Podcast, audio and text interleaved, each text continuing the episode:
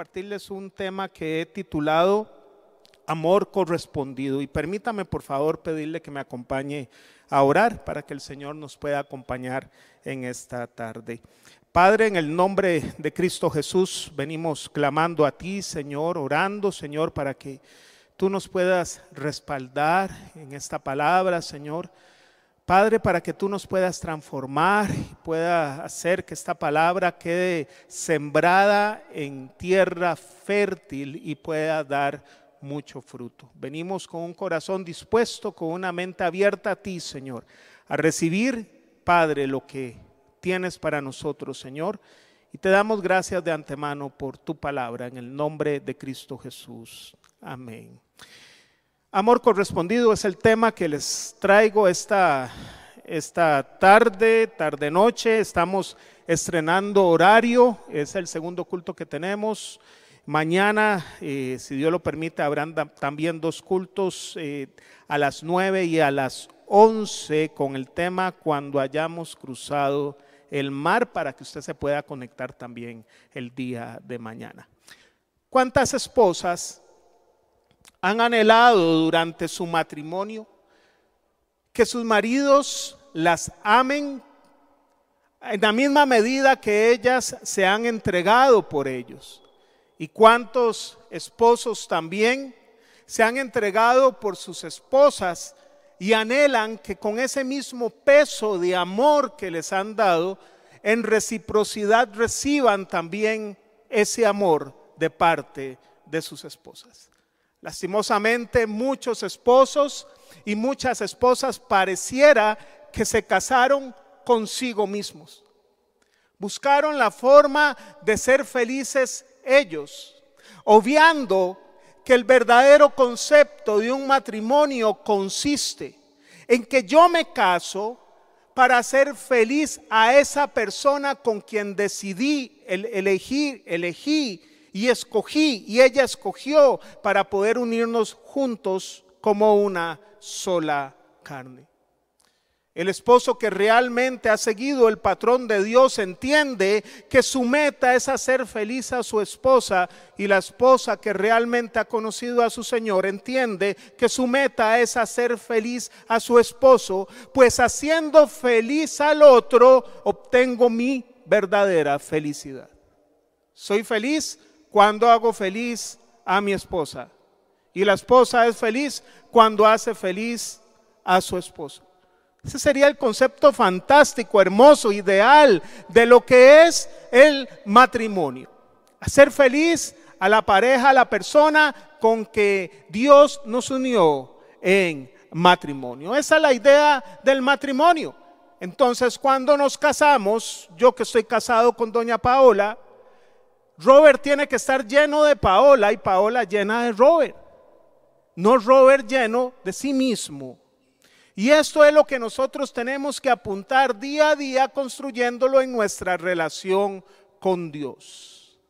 Con el Señor tenemos que tener una relación en el cual cada día estemos más llenos de Jesús y menos de nosotros mismos.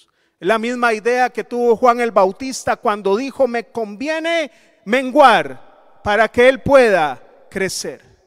Me conviene vaciarme de mí mismo para que vacío poder ser lleno de la presencia y la vida de Jesucristo. Hace una semana, un buen amigo mío, compañero de trabajo, van al mar, pasa un accidente, la esposa cae en el mar no tengo los detalles exactos. Él se lanza, rescata a su esposa, la toman de la mano y recibimos la noticia en la noche los compañeros que en el acto de salvar a su esposa, él murió ahogado. Este hombre era conocido por amar a su esposa y lo demostró con su propia vida. Vio a su esposa que se estaba ahogando, él se tiró, la lanzó como pudo y el agua se lo tragó a él, por decirlo de alguna forma. Y es el amor que Dios nos pone a nosotros a tener. Tenemos que buscar al Señor de todo corazón. Tenemos que buscar al Señor de manera tal que lo podamos hallar. Efesios 5, 25 al 27. Le invito, por favor, que lo pueda buscar. Efesios 5, 25 al 27.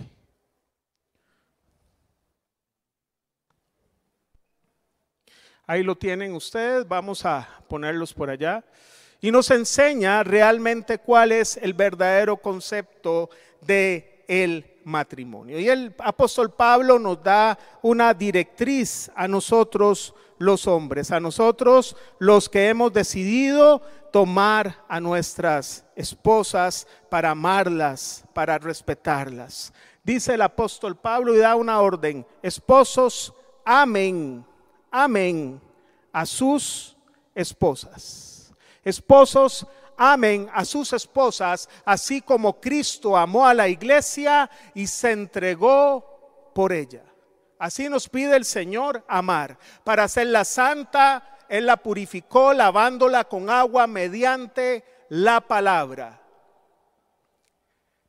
Para presentársela a sí mismo como una iglesia radiante, sin mancha, ni arruga, ni ninguna otra imperfección, sino santa e intachable. Ese es el modelo de Dios para el matrimonio. ¿Y por qué empiezo con no el matrimonio? Porque el Señor nos puso una analogía en la relación con Él, con la relación matrimonial. La iglesia es la novia, la novia del Señor Jesús y como una relación matrimonial en la cual los esposos tenemos que amar a nuestras esposas, también nosotros tenemos que estar dispuestos a amar a nuestro Señor Jesús porque Él se entregó por nosotros. Vea que la situación para los esposos es una situación bastante comprometedora.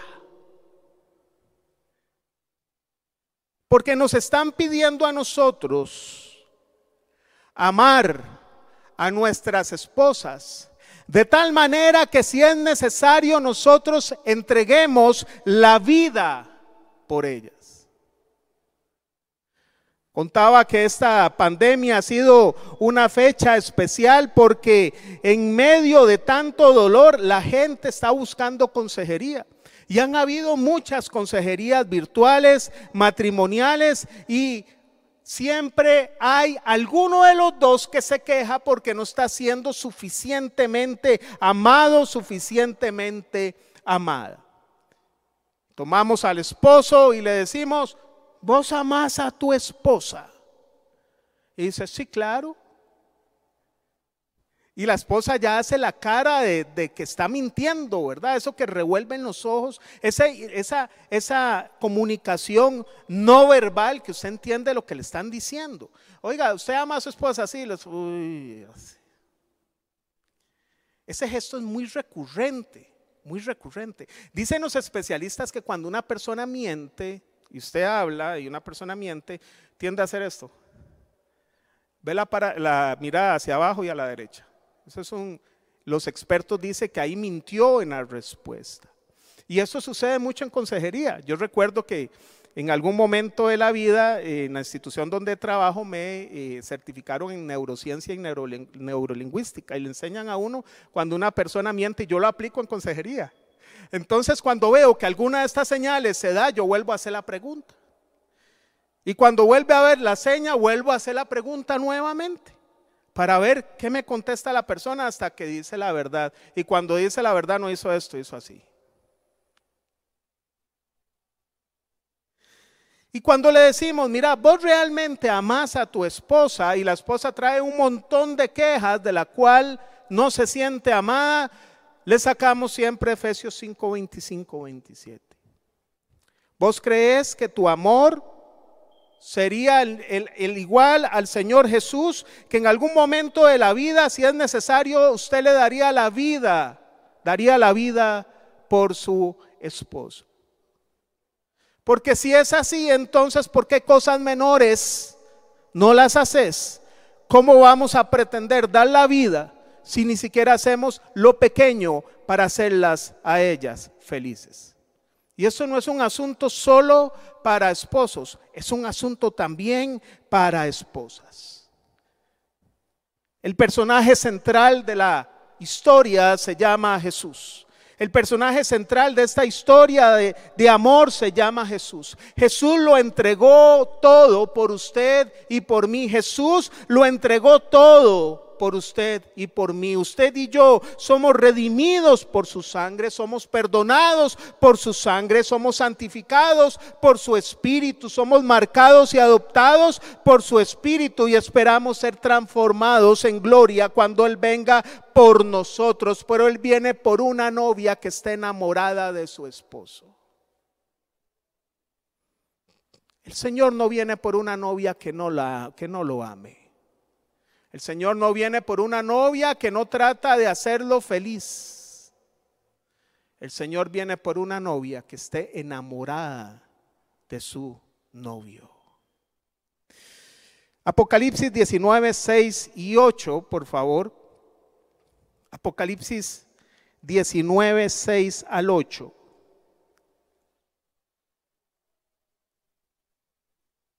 Cita Juan en el libro de Apocalipsis Después oí como el rumor de una inmensa multitud, como el estruendo de una catarata y como el retumbar de potentes truenos que exclamaban, aleluya, ya ha comenzado a reinar nuestro Dios Todopoderoso. Alegrémonos y regocijémonos, regocijémonos y démosle gloria. Ya ha llegado el día de las bodas del Cordero. Su novia se ha preparado y se le ha concedido vestirse de lino, limpio, lino fino, limpio y resplandeciente. Esa es la esperanza de nosotros. El Señor va a desposarnos como iglesia. Vamos a ser uno con Él. Lo que ahora no conocemos, ahí lo vamos a conocer. Porque vamos a ser uno con el Señor. El Señor se va a desposar, va a ser nuestro esposo. Por eso empecé con hablar de la analogía del Señor con la, el matrimonio.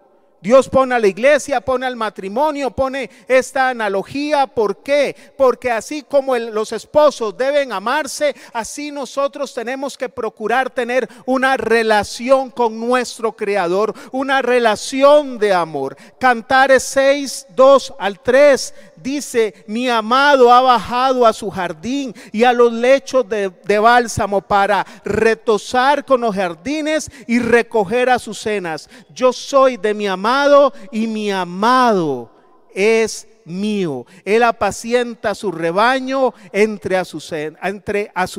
Cantares 6, 2 al 3. Esta es la exposición, este es el sentimiento que Dios pone en relación a los esposos. Un esposo que dice, mi esposa es mía. Una esposa que dice, mi esposo es mío. Una relación en el cual no están llenos de su individualidad, sino que cada uno busca llenarse el uno al otro. Eso es lo que busca la relación matrimonial y a eso tenemos que apuntar en nuestra relación con Dios.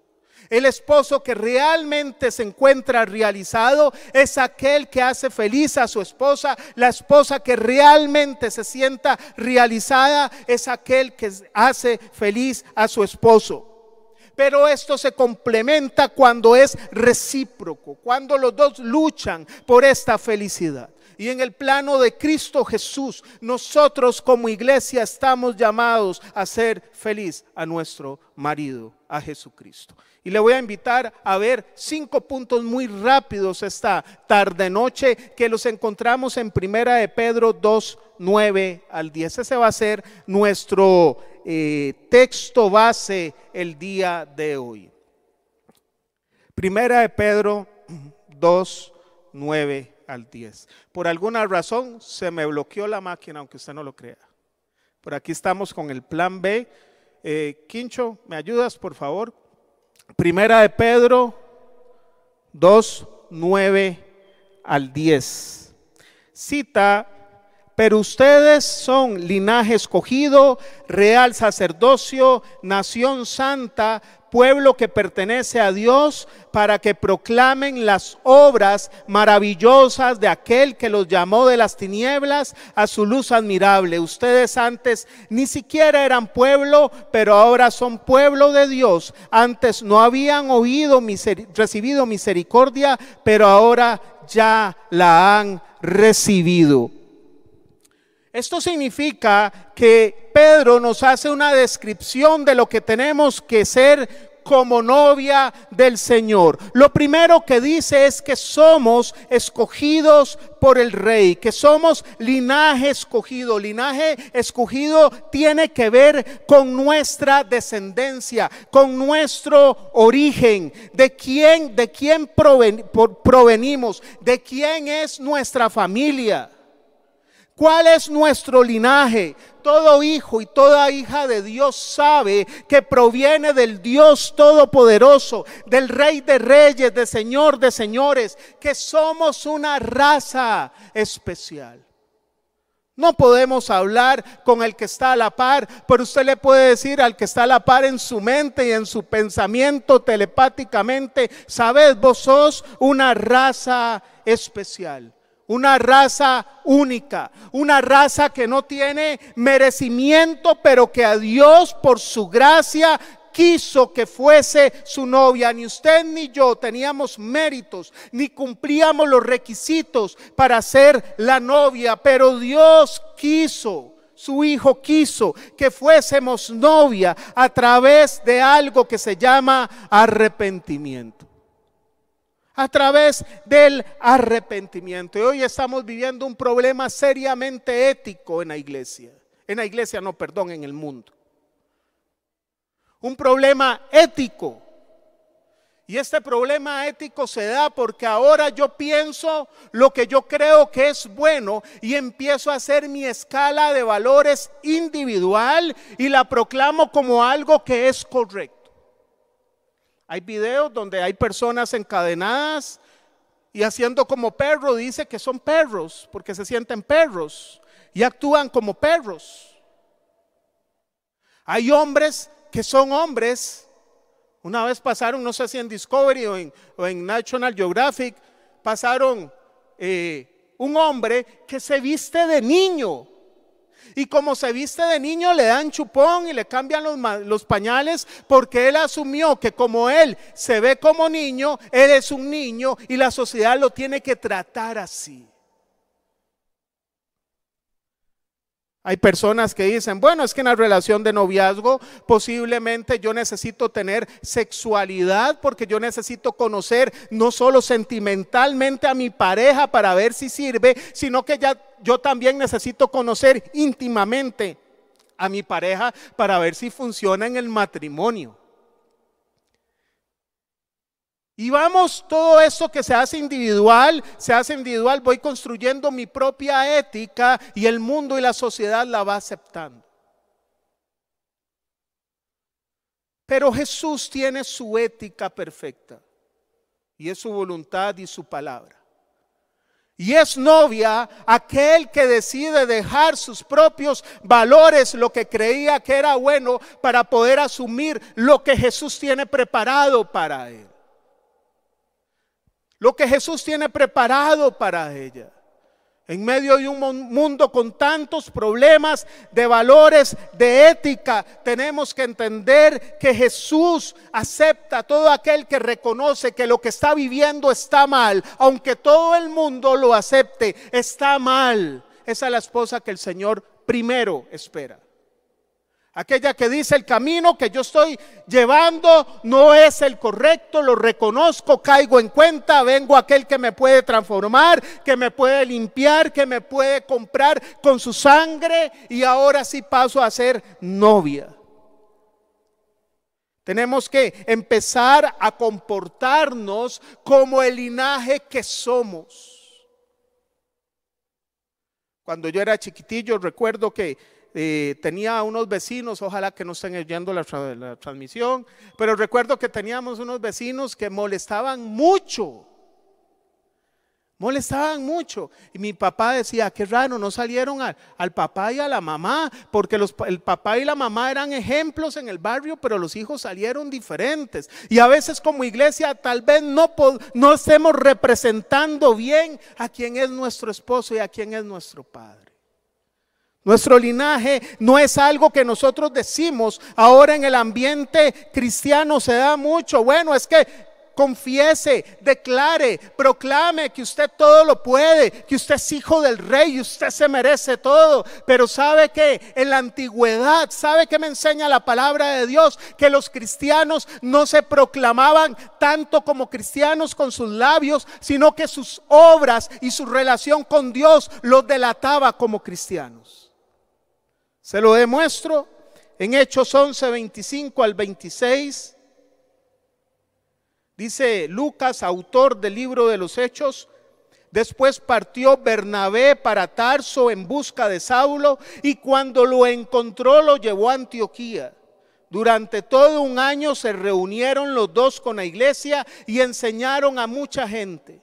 Fue en Antioquía donde a los discípulos se les llamó cristianos por primera vez. Ojo que el texto no dice que fue el lugar donde los cristianos se llamaron cristianos a ellos mismos, sino que el texto dice que fue el lugar donde la gente llamó a los discípulos cristianos. ¿Por qué llamaron a los discípulos cristianos?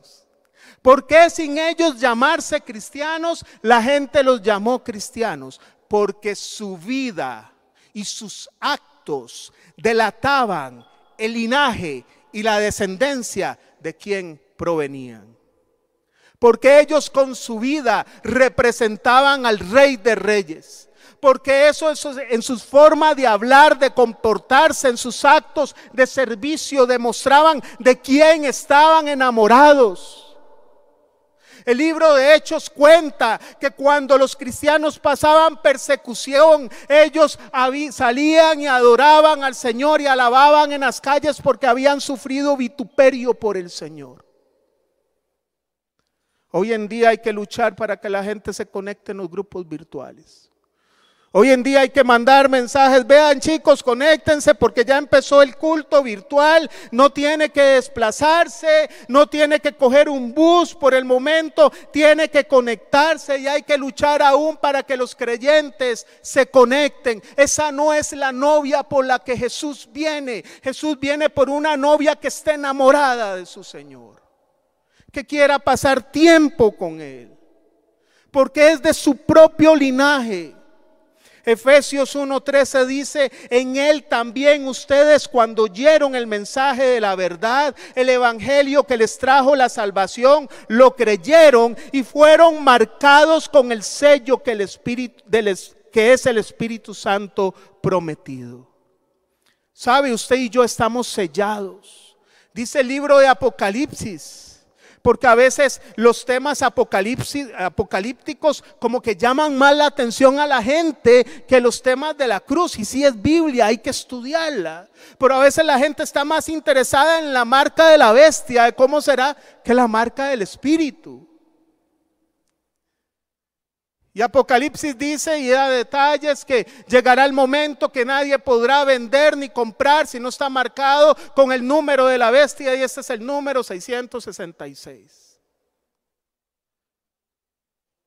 Eso va a pasar, pero eso no es para usted y para mí, porque ya nosotros estamos marcados y no podemos ser remarcados ya estamos marcados por el Espíritu Santo, entonces hablamos como Jesús, nos conducimos como Jesús, vivimos como Jesús, porque el Espíritu Santo nos gobierna. El Señor viene por una iglesia que Él gobierne, porque es su dueño. Una iglesia que dice, no, ya oré cinco minutos, ya es suficiente, ya me conecté un jueves, ¿para qué me voy a conectar el sábado? ¿Para qué me voy a conectar el domingo? No, cuando alguien está enamorado, pasa tiempo con su enamorado o enamorada, porque está enamorado, porque siente amor.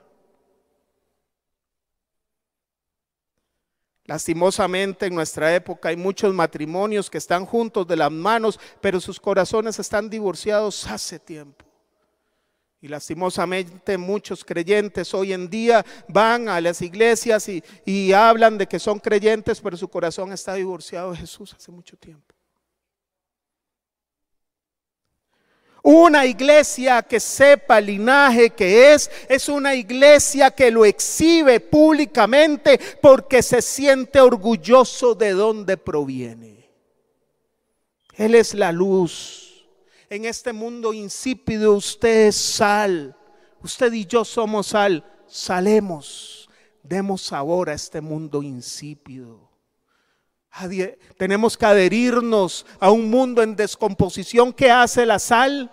Detener la descomposición. Por eso el Señor usó ese elemento. Ustedes son sal y ustedes son luz. El mundo se descompone. Usted le agrega la sal y para ese esa descomposición, para preservar a la persona para Cristo Jesús. Esa es nuestra labor como sal. Somos luz y no necesitamos estar presentando la luz porque la luz usted no la presenta. Usted dice, eso es una luz. Sin necesidad que la luz diga, mira, yo soy una luz. Porque brillamos. Primero, usted y yo somos linaje. Segundo, usted y yo somos real sacerdocio, según lo que dice Pedro. Primero, somos linaje escogido. Segundo, somos real sacerdocio. Y este es el punto donde me voy a tener un poco más, Hechos 6, 1 al 7. Lo voy a leer rápidamente. Usted lo puede leer en las pantallas o en su dispositivo o Biblia. Cuenta Lucas, en aquellos días, al aumentar el número de los discípulos, se quejaron los judíos de habla griega contra los de habla aramea de que sus viudas eran desatendidas en la distribución diaria de los alimentos. Así que los doce reunieron a toda la comunidad de discípulos y les dijeron, no está bien que nosotros los apóstoles descuidemos el ministerio de la palabra de Dios para servir las mesas. Hermanos, escojan de entre ustedes a siete hombres de buena reputación, llenos del Espíritu y de sabiduría, para encargarles esta responsabilidad. Así nosotros nos dedicaremos de lleno a la oración y al ministerio de la palabra. Esta propuesta agradó a toda la asamblea. Escogieron a Esteban, hombre lleno lleno de fe y del Espíritu Santo, y a Felipe, y a Prócoro, y a Nicanor a Timón, a Parmenas y a Nicolás, un prosélito de Antioquía. Los presentaron a los apóstoles quienes oraron y, les impusieron las manos y la palabra de Dios se difundía. El número de los discípulos aumentaba considerablemente en Jerusalén e incluso muchos de los sacerdotes obedecían la fe. Aquí había un serio problema en este tema en este acontecimiento que relata Lucas en el libro de los Hechos. El tema es que dentro de la labor social de la iglesia habían viudas y la iglesia tiene un mandato de sostener las viudas en su casa. Y las viudas tenían, habían dos tipos de viudas, las viudas de habla aramea y de habla griega. La mejor, según John Stott, la mejor, un erudito de la palabra, la mejor traducción sería los judíos griegos y los judíos hebreos. Y resulta que las viudas de cultura griega, judías de cultura griega, se quejaban de que no eran atendidas de igual forma que las de las judías hebreas. Y créame y creo yo firmemente que eso no se trataba de que habían diferencias o que los discípulos hacían diferencias, no se trataba de eso. El problema es que querían abarcar tanto que no podían administrar bien la iglesia. Ellos descubren que o se dedicaban a predicar y a orar o se dedicaban a solucionar todos los problemas de la iglesia. Entonces este problema había que solucionarlo. Y este problema se soluciona porque entendieron que el título de real sacerdocio implica que toda la iglesia tiene que servir, no solo sus líderes. ¿Sabe qué es un sacerdote? El sacerdocio es la persona que sirve a Dios. Los sacerdotes en antigüedad estaban en, en, el lugar santo y en el lugar santísimo, ofrecían los sacrificios, tenían que mantener el candelabro todas las 24 horas encendido, tenían que procurar que no se le acabara el aceite, tenían que estar los panes ahí, tenía que estar todo prolijo, tenía que llevar los, los, eh, eh, los sacrificios y la sangre al altar de, bronce, tenían que llevar las peticiones, los pecados del pueblo para ser expiados una vez al año, era un servicio a Dios y lo que descubrieron los discípulos es, vamos a parar aquí. La solución que tomaron fue esta. Y la solución que hicieron fue hermosa porque lo primero es respetaron a la iglesia. Y dice que llamaron a asamblea y les expusieron el problema. Vea, nosotros necesitamos gente que nos acuerpe porque no estamos lográndola. Y Dios nos llamó a un rol y estamos haciendo tantos roles que a veces estamos perdiendo la perspectiva de nuestro llamado. Y sabe, en la iglesia tenemos que entender que no solo don Marco Vega Rodríguez y doña Jacqueline Rojas son los encargados de hacer todo. Todos tenemos que apoyarles en esa labor ministerial porque Dios viene por una iglesia que ejerza su real sacerdocio. Ahora la pregunta es, ¿usted y yo somos novia? Y si somos novia, estamos ejerciendo el sacerdocio. Porque Dios viene por una novia, el Señor viene por una novia que le sirva. Ellos entendieron primero que tenían que delegar que tenían que delegar en otras personas. Segundo, que esta, que esta situación no implicaba que el nuevo rol que iban a asumir no significaba que la labor social de la iglesia era una labor de segunda categoría y que la labor de la predicación y la adoración era una labor de primera categoría. No se trata de eso. Se trata es que iban a ser eficaces y aprendían a delegar. Tanto es así que los requisitos que se ponen a estas personas para que puedan servir las mesas y hacer la labor social, ¿cuáles eran los requisitos que les piden? Bueno, los requisitos es que ellos tenían que estar llenos del Espíritu Santo. Para una labor como servir las mesas, estas personas para asumir este rol que iba a desahogar la labor de los apóstoles, tenía que ser una labor también que cumpliera los mismos requisitos que ellos tenían que cumplir. ¿Por qué? Porque también son linaje. Tienen que representar un linaje a través de su servicio. Cuando los discípulos y los apóstoles delegaron eso y se dedicaron, dedicaron exclusivamente a orar y a predicar la palabra. Porque la predicación sin oración no tiene efecto. Cuando se dedicaron a orar y a predicar la palabra y la otra iglesia asumió, asumió su rol, este fue el resultado. Una iglesia que al ejercer sus dones y roles en armonía y compromiso, produjeron una novia fuerte, vigorosa para el rey. No solo se necesitaba una iglesia que creciera, sino una iglesia que tuviese raíz. Una iglesia que en tiempo de pandemia se va a conectar. Una iglesia que en tiempo de pandemia va a seguir sirviendo al rey. Porque están enamorados de Él y los ojos están en el Señor y no en las circunstancias que le rodearan.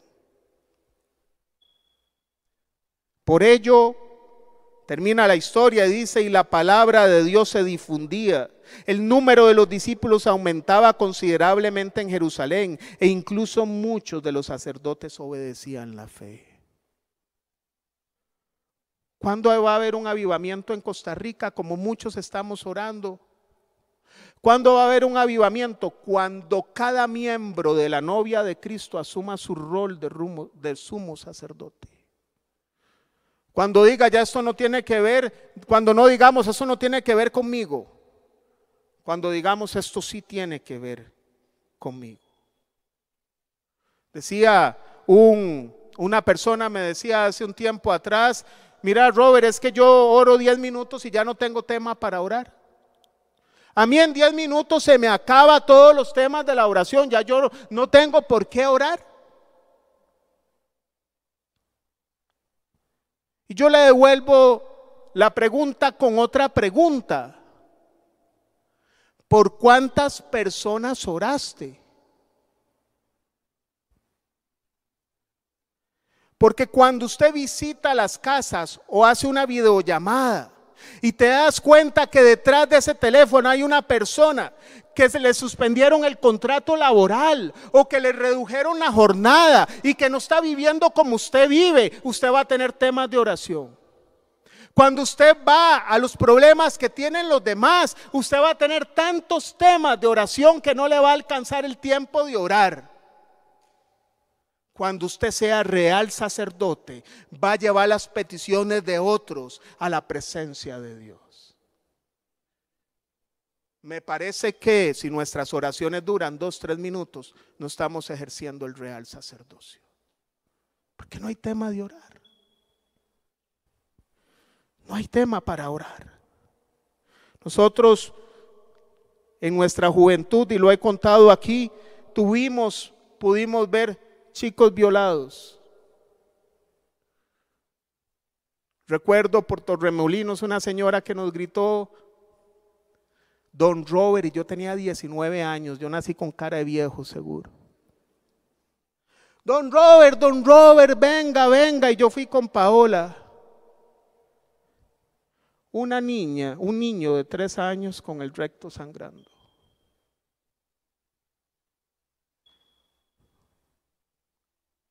Había sido abusado por su padrastro. ¿Usted cree que no había temas de, oración ese día? ¿No cree que había temas de llorar delante de la presencia de Dios por alguien? Inmediatamente llamamos al OIJ, denunciamos y todo se hizo hace años de eso. Pero solo cuando vemos los problemas de otros nos vamos a sensibilizar para orar. Tercero, somos apartados para el rey. Y esto quiere decir que Pedro dice, somos nación santa. Jesús no viene por cualquier novia, viene por una novia que se ha guardado para él, que no tiene otros novios, que no le es infiel, sino que está esperando a su Señor fielmente. Dice Juan 3, 7 al 8, no te sorprendas, no te sorprendas, hablándole Jesús a Nicodemo, de que te haya dicho, tienen que nacer de nuevo. El viento sopla por donde quiere y lo oyes silbar, aunque ignoras de dónde viene y a dónde va. Lo mismo pasa con todo el que nace del Espíritu. Tienes que nacer de nuevo, le dice Jesús. El Señor viene por una iglesia que haya nacido de nuevo. Que cuando usted lo vean digan, bueno Hernán, usted no es el que yo conocí antes. ¿Qué te pasó? Sos diferente, ya no hablas como antes hablabas, ya no te comportas como antes ah, eh, eh, te comportabas, ya no haces las cosas que antes hacías, porque el nacimiento de nuevo no se proclama, se ve, porque usted luz ahora. Y sin necesidad que me diga que cambió, sus hechos me dicen, vos sos otra persona. ¿Sabe cuál es la buena noticia? Que usted y yo no tenemos que cambiar por nuestra propia cuenta. Sino que lo que nosotros tenemos que hacer es ir a nuestro enamorado, a nuestro Señor Jesús, para que su espíritu nos transforme. Por eso dice, el nuevo nacimiento no es obra suya. El nuevo nacimiento es obra del Espíritu, que nadie sabe, es como el viento, nadie sabe de dónde viene ni a dónde va, pero su efecto usted lo siente. Si no vaya usted y métase en un huracán. No lo ve, pero siente sus efectos. Así es el Espíritu de Dios. Apocalipsis 5, 8, 9 dice, cuando lo tomó los cuatro seres vivientes y los 24 ancianos se postraron delante del Cordero, cada uno tenía un arpa y copas de oro llenas de incienso, que son las oraciones del pueblo de Dios, y entonaban este nuevo cántico, digno eres de recibir el rollo escrito y de romper sus sellos, porque fuiste sacrificado y con tu sangre compraste para Dios gente de toda raza, lengua, pueblo y nación. Y este es el punto número cuatro. Nosotros tenemos dueño. Cuando usted hizo la oración de fe y yo hice la oración de fe fue esta. Yo no sé si usted la hizo parecida, parecida. Pero yo me acuerdo que cuando hice la oración de fe, de fe Señor, perdona mis pecados, te confieso mis pecados, creo que tu sangre me limpia de todo pecado. Así fue la persona que me dirigió a hacer la oración de fe. Te abro mi corazón y te recibo como el Señor y Salvador de mi vida. ¿Sabe qué le dije yo al Señor? De hoy en adelante tengo dueño. De hoy en adelante ese cuento de libre albedrío hoy lo entrego delante de ti. Hoy ya no puedo hacer lo que me da la gana. Porque yo le dije al Señor que era mi Señor. Esto es cuando van, igual cuando se hacen los votos matrimoniales. Cuando tenemos la oportunidad de casar a alguien, uno le pide, lleve sus votos personales y yo voy a decir los tradicionales. Y lleva los votos escritos y dice, yo voy a tratar y yo voy a tratar y yo, son toque. Son votos, son compromisos. El tratar deja entender que hay una puerta de un posible no voy a poder hacerlo. Delante de nuestros de nuestro Señor, ¿cómo están nuestros votos? Siempre le digo a la pareja, recuerden, nunca se les olvide estos votos, porque tienen un testigo de muy buena memoria que se los va a recordar siempre. ¿Quieren la bendición de Dios? Tenemos que guardar esos votos con el Señor. Y último, ¿para qué somos linaje escogido, para qué somos real sacerdocio, para qué somos nación santa y para qué somos pueblo que pertenece a Dios, para anunciarlo a Él. Dios nos equipó con todos estos títulos para anunciar al rey. ¿Qué persona enamorada no anuncia su amor? ¿Qué persona enamorada no cuenta su amor? Romanos 10, 14, 15 dice, ahora bien, ¿cómo invocarán a aquel a quien no han creído y cómo creerán en aquel de quien no han oído y cómo oirán si no hay quienes predique y quien predicará sin ser enviado? Así está escrito, qué hermoso es recibir al mensajero que trae buenas nuevas. Y el libro de Apocalipsis capítulo 22, 17, ya terminando el mensaje profético de Apocalipsis, dice el espíritu y la novia. ¿Quién es la novia? ¿Quién es la novia? Levante la mano, ¿quién es novia? El espíritu y la novia dicen ven. Y el que escuche diga ven. Y el que tenga sed venga. Y el que quiera tome gratuitamente del agua de la vida. ¿Sabe cuál es el mensaje de Apocalipsis? ¿Sabe cuál es el correcto mensaje? No es tanto los detalles, que a veces la gente se pierde en tanto detalles. El mensaje es simple, el Señor viene y viene pronto. Y una iglesia enamorada no tiene ni miedo a lo que va a venir, más bien suplica y dice, ven, porque vamos a las bodas del Cordero, porque nos vamos a pasar de ser novia a ser esposa. Porque usted va a preguntar todo y se le va a ser contestado. Los ministerios de Dios le van a ser revelados porque hay una relación de intimidad donde el esposo le cuente todo a la esposa. Donde usted va a estar con el Señor eternamente. ¿Sabe por qué la persona que rechaza a Jesús tiene un castigo eterno? ¿Sabe por qué?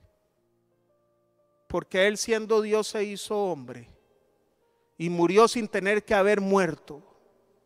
Murió por nosotros pecadores. Hizo todo lo posible. Envió su espíritu para tocar nuestra puerta y rechazamos y despreciamos su amor. Hebreos 10:29 dice, hay de quien, hay de quien tenga por inmunda la sangre de Cristo. Hay de, quien tenga en poco la sangre de Cristo. Póngase de pie, por favor. El reto hoy es este.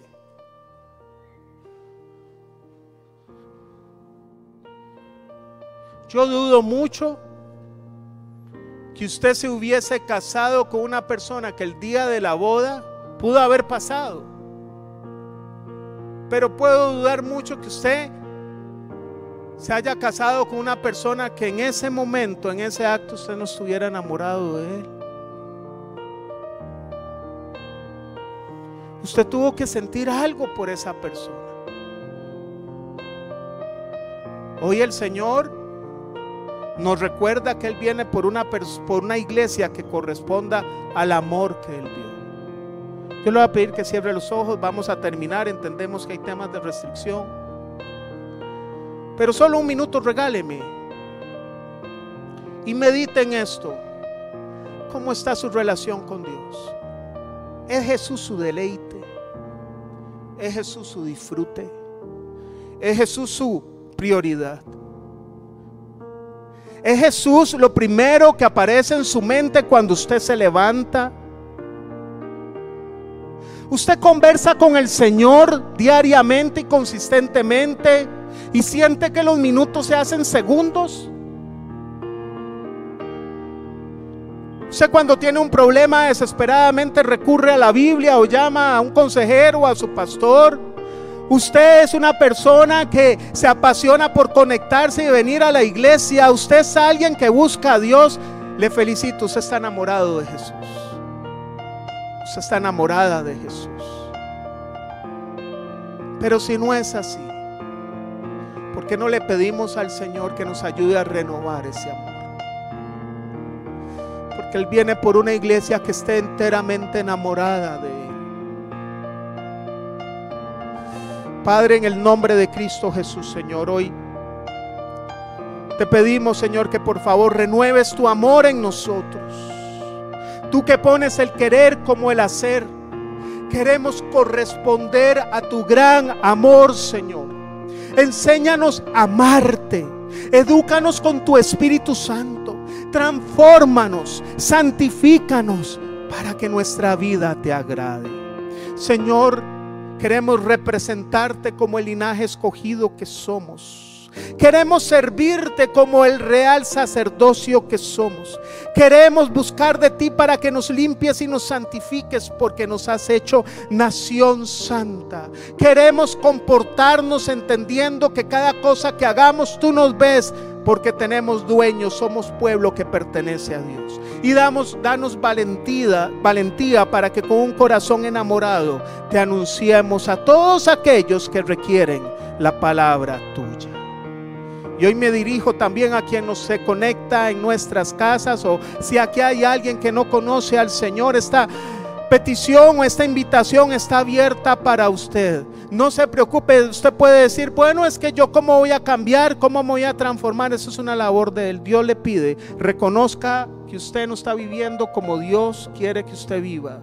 Reconozca su pecado, confiéselo. Dios lo va a perdonar con un corazón arrepentido que usted le manifieste. Dios lo va a limpiar hoy. Dios lo va a hacer su novia.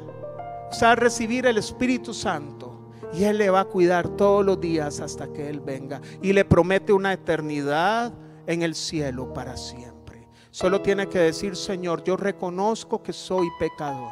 Reconozco que lo he hecho mal. He escondido esto justificando mis conductas, pero hoy reconozco que no es así como quieres tú que yo viva. Hoy te confieso mi pecado. Hoy creo que tu sangre me limpia. Sé que esperaste mucho por este momento y sé que con tus brazos de amor me rodeas hoy. Ayúdame a experimentar tu amor como un bálsamo que sana mi corazón y que enjuga cada una de mis lágrimas. Hoy entiendo que soy redimido, redimida por tu sangre preciosa. Y hoy te recibo como mi Señor y, mi Salvador. Y hoy te digo, ven Señor Jesús ya no tengo miedo. Ven Señor Jesús, ya no tengo miedo. Padre, bendice a esta familia que nos ha acompañado hoy, a todos los que nos acompañaron conectándose desde sus casas, Señor, que la paz tuya esté sobre ellos, que tu gran amor esté sobre nosotros, Señor, y que sepamos que no tenemos que tener miedo porque tú eres nuestro esposo y el perfecto amor echa fuera el temor, dice tu palabra. En el nombre de Cristo Jesús. Amén y amén.